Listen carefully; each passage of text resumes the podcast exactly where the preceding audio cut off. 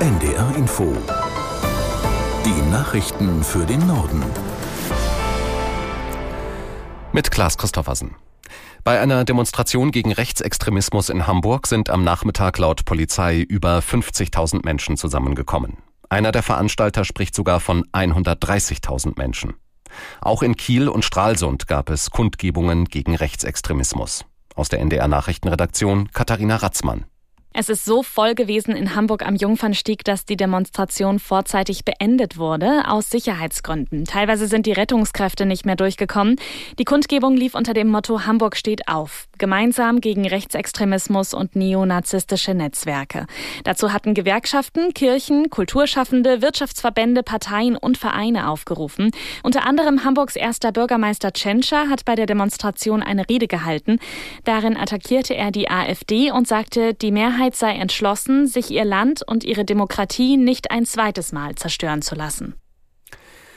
In den Tarifstreit bei der Bahn könnte Bewegung kommen. Der Konzern hat der Lokführergewerkschaft GDL ein neues Angebot vorgelegt. Die Bahn bietet ein weiteres Wahlmodell an. Dieses sieht vor, dass Beschäftigte von 2026 an eine Stunde weniger arbeiten können, ohne Lohn abgezogen zu bekommen. Wer sich gegen die kürzere Arbeitszeit entscheidet, soll nochmal 2,7 Prozent mehr Geld bekommen, zusätzlich zu den anderen geplanten Lohnerhöhungen. Die GDL will das neue Angebot prüfen. Die Ampelkoalition behält sich eine zusätzliche Schuldenaufnahme in diesem Jahr vor. Die Haushaltspolitiker von SPD, Grünen und FDP sagten bei der Vorstellung des gestern beschlossenen Haushalts für 2024, das gelte zum Beispiel, wenn die Ukraine zusätzliche militärische Unterstützung brauche. Aus Berlin Lothar Lenz. Wenn etwa Donald Trump zum nächsten US-Präsidenten gewählt werde und die USA ihre Militärhilfe für Kiew einstellten, dann könnten auf die Bundesrepublik hohe Mehrbelastungen zukommen, sagte der SPD-Haushaltspolitiker Dennis Rode. Die deutsche Solidarität mit dem Freiheitskampf der Ukrainer dürfe nicht an zu engen Schuldengrenzen scheitern. Insgesamt ist der Bundeshaushalt für das laufende Jahr 477 Milliarden Euro schwer.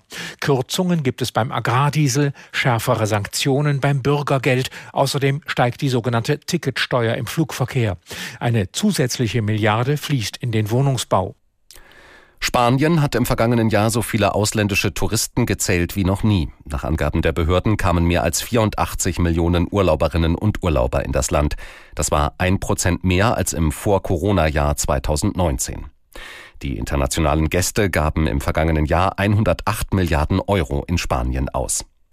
Die Tourismusbranche ist für die spanische Wirtschaft ein wichtiger Faktor und macht einen deutlich höheren Anteil aus als zum Beispiel in Deutschland. Das waren die Nachrichten.